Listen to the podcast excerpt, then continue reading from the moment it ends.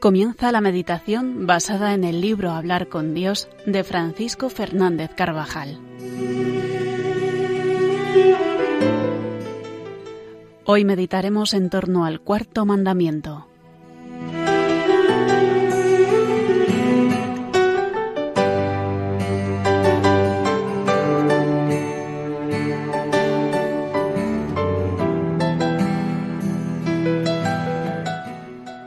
En el Evangelio de la Misa, nuestro Señor declara el verdadero alcance del cuarto mandamiento del Decálogo frente a las explicaciones erróneas de la casuística de escribas y fariseos.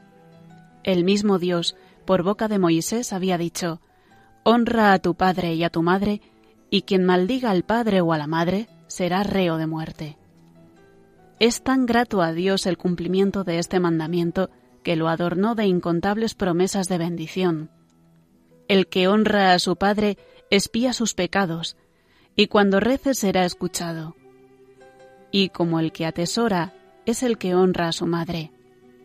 El que respeta a su padre tendrá larga vida.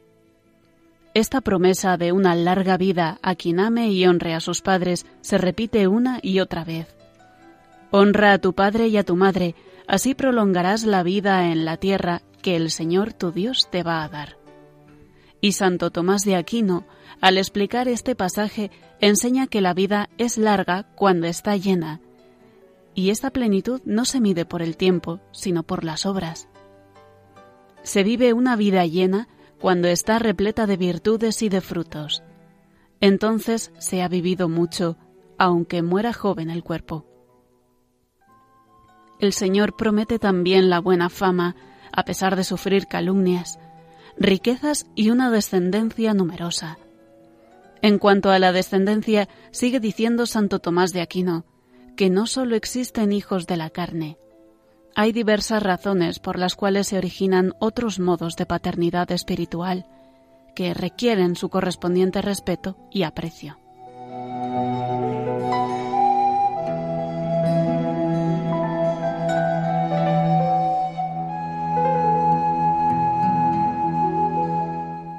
A pesar de la claridad con que se expone este mandamiento en estos y en otros muchos pasajes del Antiguo Testamento, los doctores y los sacerdotes del templo habían tergiversado su sentido y cumplimiento.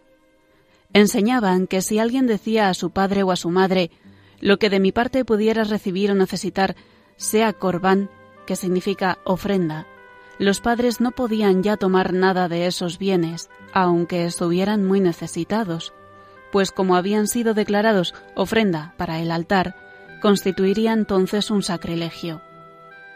Esta costumbre era frecuentemente un mero artificio legal para seguir gozando de sus bienes y quedar desligados de la obligación natural de ayudar a sus padres necesitados.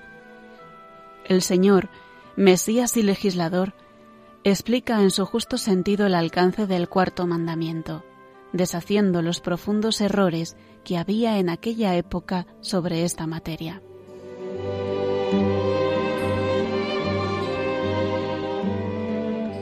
El cuarto mandamiento, que es también derecho natural, requiere de todos los hombres, pero especialmente de aquellos que quieren ser buenos cristianos, la ayuda abnegada y llena de cariño a los padres, que se realiza cada día en mil pequeños detalles, y que se pone particularmente de relieve cuando los progenitores ya son ancianos o están necesitados. Cuando hay verdadero amor a Dios, quien nunca nos pide cosas contradictorias, se encuentra el modo oportuno de vivir el amor a los padres, incluso en el caso de que estos hijos tengan que cumplir primero con otras obligaciones, ya sean familiares, sociales o religiosas. Hay aquí un campo grande de responsabilidades filiales que los hijos deben examinar con frecuencia delante de Dios en su oración personal. Dios paga con la felicidad ya en esta vida a quien cumple con amor esos deberes para con los padres, aunque alguna vez puedan resultar costosos. José María Escriba de Balaguer solía llamar a este mandamiento el dulcísimo precepto del Decálogo, porque es una de las más gratas obligaciones que el Señor nos ha dejado.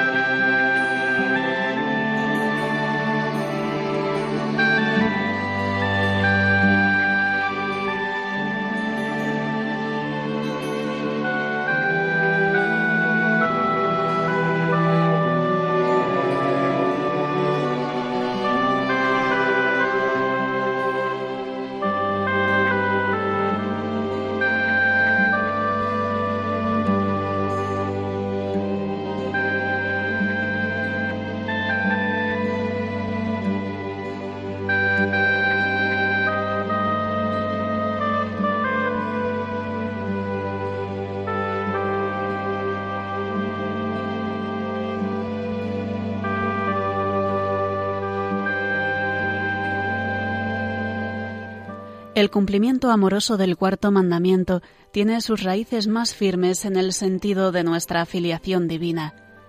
El único que puede considerarse Padre en toda su plenitud es Dios, de quien se deriva toda paternidad en el cielo y en la tierra.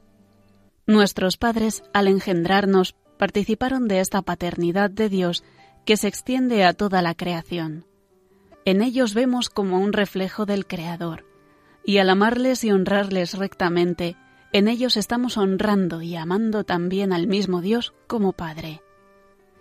En el tiempo litúrgico de la Navidad hemos contemplado a la Sagrada Familia, Jesús, María y José, como modelo y prototipo de amor y de espíritu de servicio para todas las familias. Jesús nos ha dejado el ejemplo y la doctrina que debemos seguir para cumplir como Dios quiere el dulce precepto del cuarto mandamiento.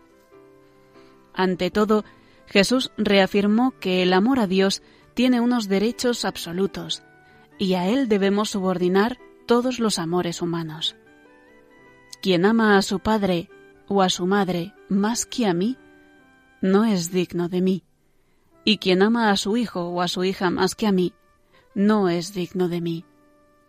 Por eso es contrario a la voluntad de Dios y en consecuencia no es verdadero amor el apegamiento desordenado a la familia, que se convierte en obstáculo para cumplir la voluntad de Dios. Y Jesús le dijo, Deja que los muertos entierren a sus muertos. Tú vete a anunciar el reino de Dios.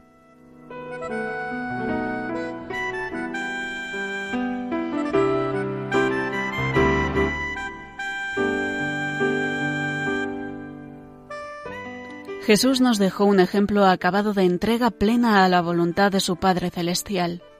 ¿No sabíais que es necesario que yo esté en las cosas de mi Padre? les dirá a María y a José cuando le encuentran en el templo, y al mismo tiempo es el perfecto modelo de cómo hemos de cumplir este precepto y del aprecio que debemos tener por los vínculos familiares. Vivió sujeto a la autoridad de sus padres y aprendió de San José su oficio, ayudándole a sostener el hogar.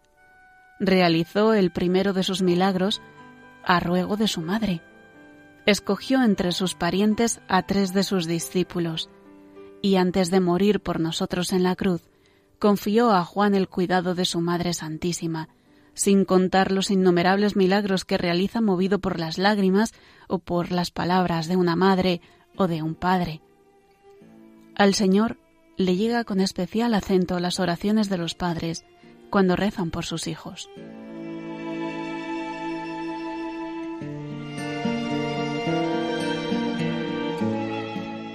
Son muchas las manifestaciones en las que se hace realidad el cuarto mandamiento, en las que mostramos nuestra honra y amor hacia nuestros padres.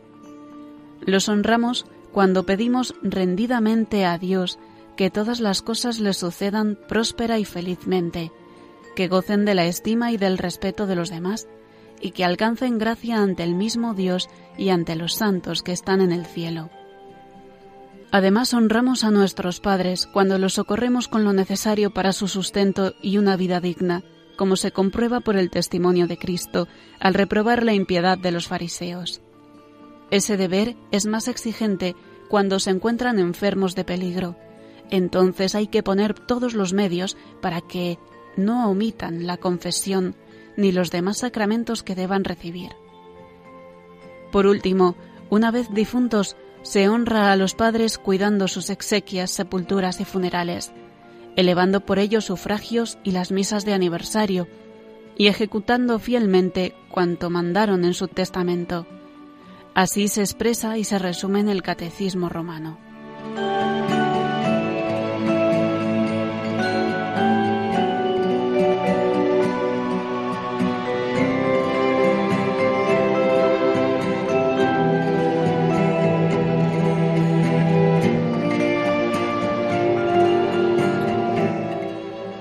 Si por desgracia los padres estuvieran lejos de la fe, el Señor nos dará gracia para realizar con ellos un apostolado lleno de aprecio y respeto, que consistirá normalmente en la oración y en la mortificación por ellos, y en el ejemplo de una conducta filial alegre, ejemplar y llena de cariño, junto con el empeño de buscar ocasiones para acercarles a quienes les pueda hablar de Dios, siempre con autoridad, porque los hijos no pueden constituirse por iniciativa propia en maestros de los padres.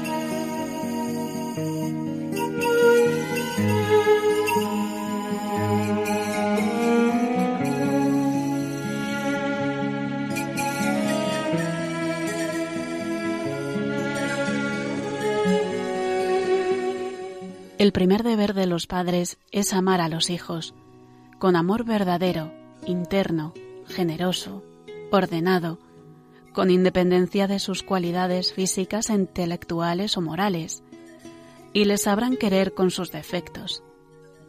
Deben amarlos en cuanto son sus hijos y porque lo son, y también porque son hijos de Dios. De ahí que sea deber fundamental de los padres amar y respetar la voluntad de Dios sobre sus hijos, más aún cuando reciben una vocación de entrega plena a Dios. Incluso muchas veces la pedirán al Señor y la desearán para sus hijos, porque no es sacrificio entregar los hijos al servicio de Dios, sino un honor y alegría. Este amor debe ser operativo, que se traduzca eficazmente en obras. El verdadero amor se manifestará en el empeño esforzado para que los hijos sean trabajadores, austeros, educados en el sentido pleno de la palabra y sobre todo buenos cristianos.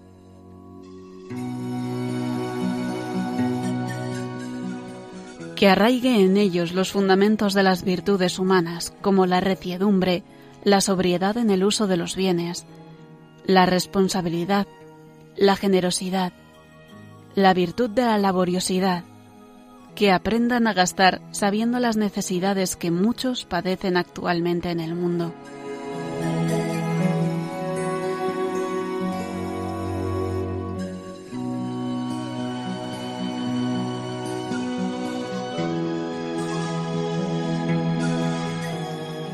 El amor verdadero llevará a los padres a preocuparse por el colegio donde estudian los hijos, a estar muy pendientes de la calidad de la enseñanza y de modo particular de la enseñanza religiosa, pues de ella pueden depender su misma salvación. El amor a los hijos les moverá a buscar un lugar adecuado para la época de vacaciones y de descanso, con frecuencia sacrificando otros gustos. Evitarán aquellos ambientes que harían imposible o al menos difícil la práctica de una verdadera vida cristiana.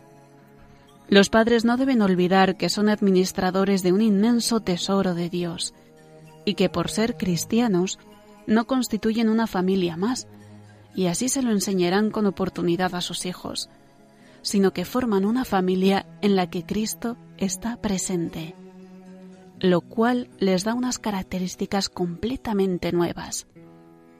Esta realidad viva impulsará a los padres a ser ejemplares en toda ocasión en la vida de familia, en los deberes profesionales, en la sobriedad, en el orden.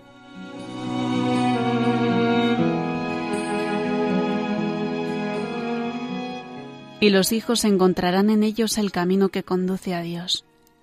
En el rostro de toda madre se puede captar un reflejo de dulzura de la intuición, de la generosidad de la Virgen María. Honrando a vuestra Madre, honraréis también a la que, siendo Madre de Cristo, es igualmente Madre de cada uno de nosotros.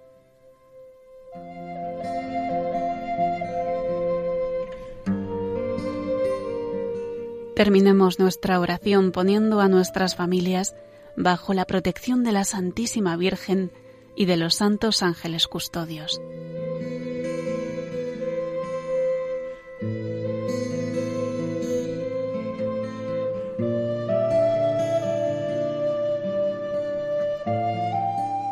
Y así concluye esta meditación basada en el libro Hablar con Dios de Francisco Fernández Carvajal, hoy en torno al cuarto mandamiento.